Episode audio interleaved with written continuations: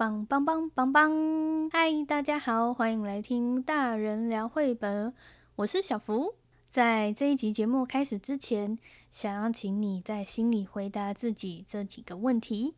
那如果答案是肯定的，请你对自己说是或是 yes。好，那题目开始喽。第一题，你是绘本或插画创作者吗？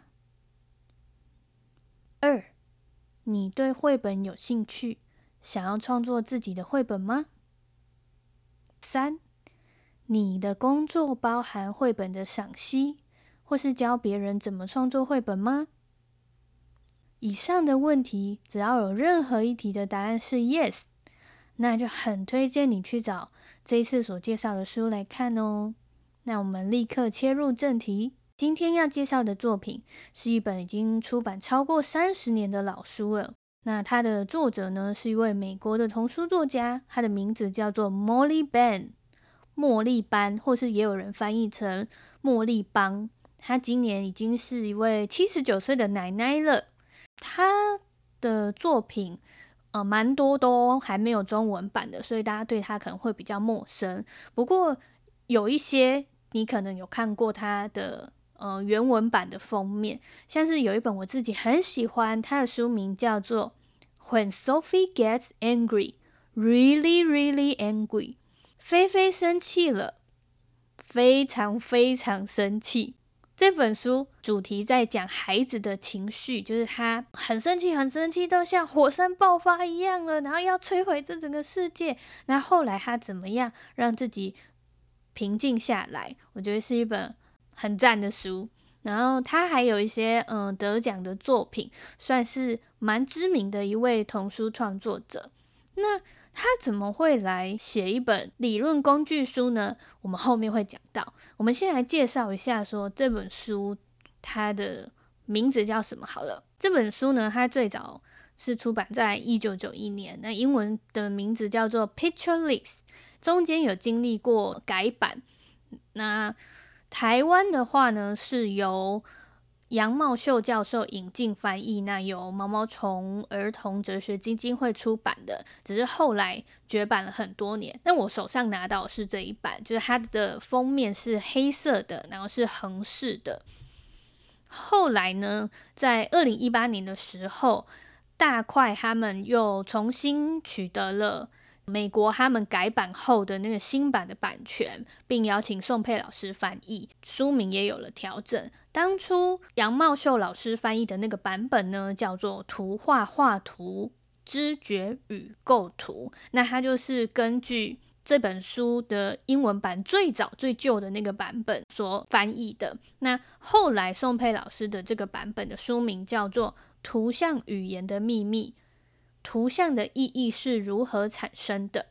不管是旧版还是新版，是不是听起来都觉得，哎呦，不是一个很讨喜、很引人注目的题目？吼！而且它封面，老实说，旧版是黑的，然后新版是黑与白，都不是一个会让人就是第一眼看到就觉得，哇，好酷哦，哇，跟绘本直接有相关。所以我觉得其实应该蛮多人都没有。看过这一本书的，但我觉得他对研究绘本跟图像创作相关人来说，是一个很棒的学习工具书。那我们就来认识一下，说这本书他当初创作的背景，就是 Molly 这位童书作家呢，他其实当年在他的领域已经算是小有成绩了，就是出版过一些书，然后也获得了。代表性的奖项，但有一天呢，他的一个朋友来访，然后跟他聊天，他就聊说：“诶，其实你不应该就是一直画一些很单一的图像啊，你可以将很多不同的元素把它一起放进你的画面里面。”那么就在这个跟朋友聊天的过程中，莫莉就发现说：“诶，其实我虽然好像画得不错，然后有一些成果，但其实我并没有真的参透。”艺术创作是怎么一回事？我都是凭直觉来画画，所以他就很想要更进一步的去了解，说画画究竟是怎么一回事？为什么我们会这样子画？为什么我们会觉得说，诶，哪些画面是大家会喜欢的，或是大家看了会有感动的，大家看的是能够接收到创作者想要传递的讯息的。于是他就拜其他的艺术家为师，就虽然他自己也是艺术家，但他没有停止学习。那后来呢，他也跟孩子们一起学习，因为他觉得教学相长，并不是只有我单方面的分享我在艺术上面的经验跟技巧给孩子，我也从孩子们身上学习，而且他很有趣哦，他跟不同年纪的孩子们做学习，就是也有小学生啊，然后也有幼儿园的孩子们，那就在这个过程中，他自己去做一些实验。写下了他自己的学习笔记，这就是这一本书的由来。那他甚至将他自己的初稿寄给了做艺术心理学研究的权威教授，调整他自己的这个著作再发表。所以后来有很多的老师，他们在从事教学的时候，也会用这本书当成一个很好的引子。那我们就来介绍一下。这本书它的内容到底在讲什么吧？我当初看这本书的时候，其实我是有点害怕，因为我想说，哎呀，我没有任何的艺术创作的背景，我会不会看不懂这本书？但实际上翻阅之后，我就发现说，哎，虽然有一些用词是比较陌生的，但是你在看它的叙事是很流畅的，你就很像是在读一个人他自己的。创作的心路历程那样子，一开头就让人很好进入，因为他用了一个全世界大部分的人都知道的故事来做 sample，是什么呢？就是小红帽。嗯，这个故事它最早是从有记录以来的话，应该是从法国开始就是流传的故事，那后来也有被收录到像是格林童话的。童话集里面，那现在应该全世界大多数的人都听过这个故事。那已经有这么多不同的诠释的版本了。如果是你，你会怎么来画它呢？那莫莉哈很有趣哦，他给自己一个功课，也算是一个挑战吧。他决定用剪纸的方式来诠释小红帽这个故事，因为。剪纸呢，它不像是你用蜡笔啊，或者是你用铅笔，它是画上去之后比较不可逆。那剪纸没有关系，你如果嗯觉得不适合，你可以重剪一张。所以他一边用剪纸来做这个创作，然后他就不断实验说，诶，这样比较好吗？还是要这样比较好呢？这样子。例如说，他一开始要创造小红帽这个角色。他就剪了一个红色的正三角形，然后放在一张全白的白纸上面。那你可能会想说，嗯，这很简单呐，我也会。但是复杂的在后面，就是你放了一个红色的三角形之后，你要开始思量说，我要给它什么样的位置，我要给它什么样子的大小。那做了这些调整，会给读者带来什么样不同的感受？然后做完了这个角色之后呢，还有其他故事中的角色要加入，例如说小红帽的妈妈，你会给她什么样的造型跟什么样子的颜色呢？一样是红色的吗？一样是三角形吗？那在书里面。作者就会一步一步的介绍说他是怎么样思考这件事的，以及他尝试的过程中，他有换过哪些的不同的造型，哪些不同的颜色。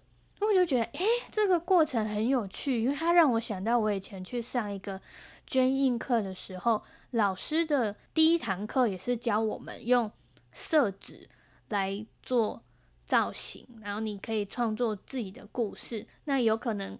你这一张纸是想要表达波浪，那如果你是一个浅浅的、缓缓的坡，是不是就让人家感觉诶比较平静？但如果你那个坡是看起来非常上下的那个差距是很大，你就会觉得说哇，看起来好像是一个风浪很大的一个场景。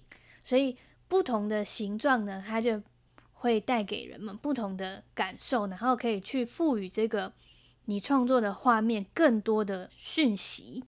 那 Molly 她后面就继续用同样的手法，然后往下创作，像是例如说妈妈交给小红帽的手上的提篮，以及小红帽走到森林里面。那森林里面你会怎么创作呢？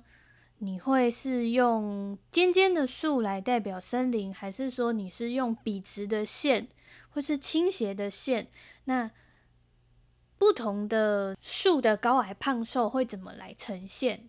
如果是我来创作的话，我就觉得说这个炮好像就可以玩一整天呢。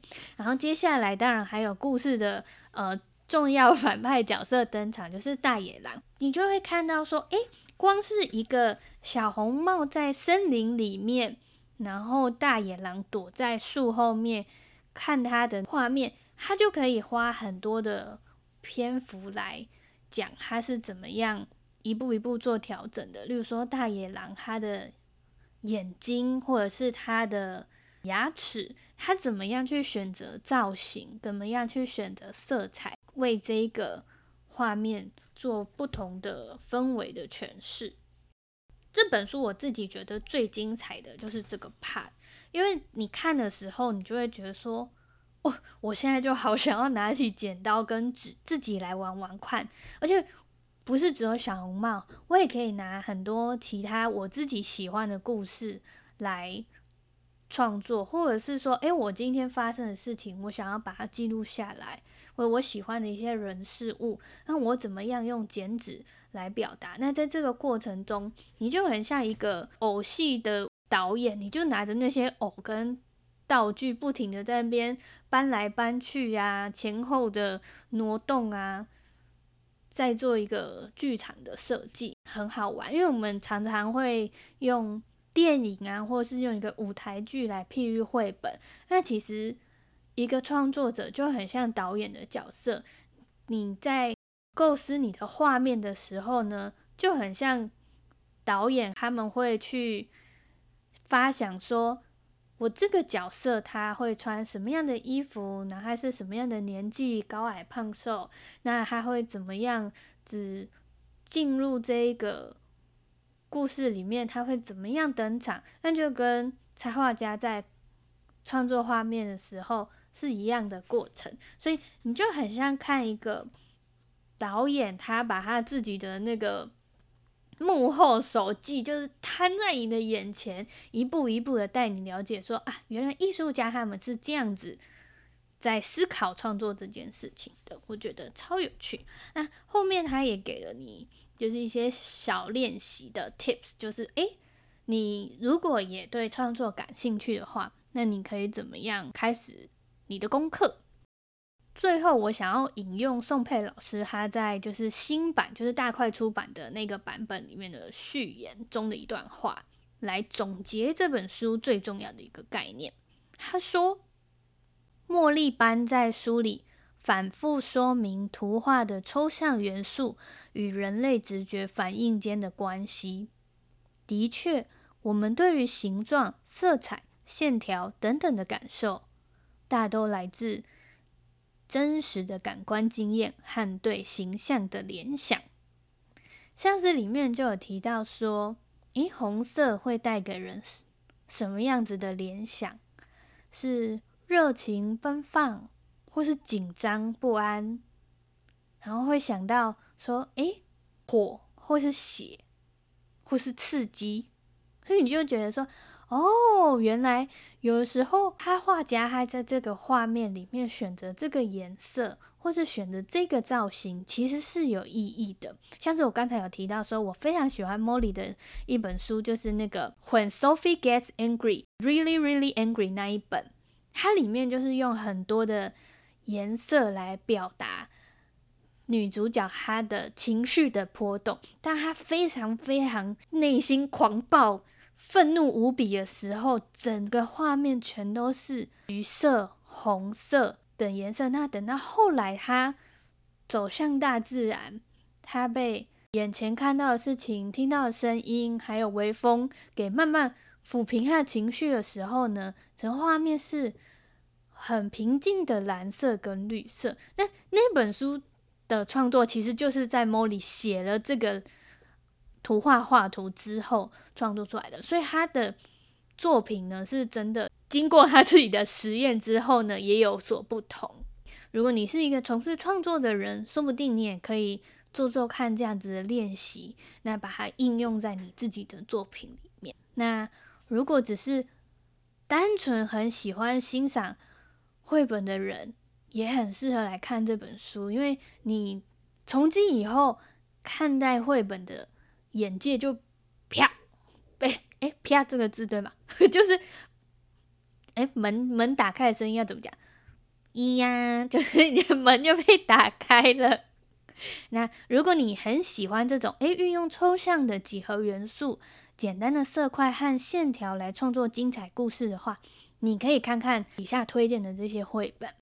像是最最经典、一定不能错过的里欧里奥尼的《小蓝和小黄》，那他还有一本没有翻成中文，但我们之前在访谈节目中曾经有来宾有介绍的是那个他的有一本书叫做《Pezzettino》小东西，就是这两本一样用非常非常简单的形状，但是来说一个。很深刻、很打动人心的故事，然后再来想要推荐的是法国的艺术家赫威托雷的《小黄点大冒险》。这本书是小黄点系列的第三本，那我觉得它跟前面两本小黄点以及彩色点点比较不一样。前面两本我觉得它们比较单纯一点，那这一本呢，多加了。情绪这个元素，那你就会看到小黄点，就明明就是一个点，它上面也没有画眼睛，它也没有画鼻子、嘴巴，可是你可以感觉到，哇，它就跟你一样是一个活生生的人，那你跟他一起在书里面跑上跑下，到处去冒险。再来，还有雍卡拉森的形状三部曲，就是用圆形、三角形还有正方形当主角书，非常有趣。然后它是在这个简单的几何造型上面加上眼睛，那些眼睛都超有戏的，很推荐大家去看。然后再来，还有像是有一个作者，他叫做洛伊斯·艾勒特，那他的书我也。蛮喜欢的，因为他会用很多很明亮的颜色放进他的作品里面。然后接下来还有几位是日本的创作者，例如说纸艺大师居行克己，他很会利用不同的纸张跟不同的造型来说故事。然后他的文字可能都非常非常少，甚至是没有字的，但是你就会觉得他的。艺术性非常的高，你在看他创作出来的作品或者画面的时候，虽然字非常少，可是看到的东西就会觉得好像很多。哎，怎么这样讲？好空虚，我没有办法用少少的词汇表达出他作品精妙的地方。再来是我觉得，嗯、呃，两对很有意思的艺术家夫妇。第一对是茨佩拉，茨佩拉，应该蛮多人都很熟悉他们的作品。那他们有一本书还没有翻成中文，但我自己很喜欢，它叫做《三角形的圣诞老公公》。那它里面就出现好多好多的不同的形状，然后画了很多跟圣诞节有关的嗯元素在里面。好，然后再来是。这一对夫妻的名字叫做袁永定正跟中石月子，他们的画非常的抽象，我觉得不太有机会 出版成中文版，就是近年内。但是他们的书在日本是非常非常的经典的，所以大家可以去找来看。那像福音馆，他们也有很多的月刊绘本，也都会找他们一起来合作，就是你就觉得哦，充满了实验性。在童书中很少看到这样子的构图，或是那样子，嗯，奔放的色块跟线条，常常会让人家看就觉得说，嘿，这是什么？那这就是这一次想要介绍给大家的书。好，再跟大家说一下，它的书名叫做《图画画图、知觉与构图。因为我手上这一本呢，其实已经绝版了。那如果大家感兴趣的话呢，你可以去购买新版，新版还没有绝版哦。它叫做《图像语言的秘密》，那副标题是“图像的意义是如何产生的”。我觉得新版的封面看起来是，哦，蛮漂亮的，就很推荐大家去找这本书来看。好，那就先这样喽，大家拜拜。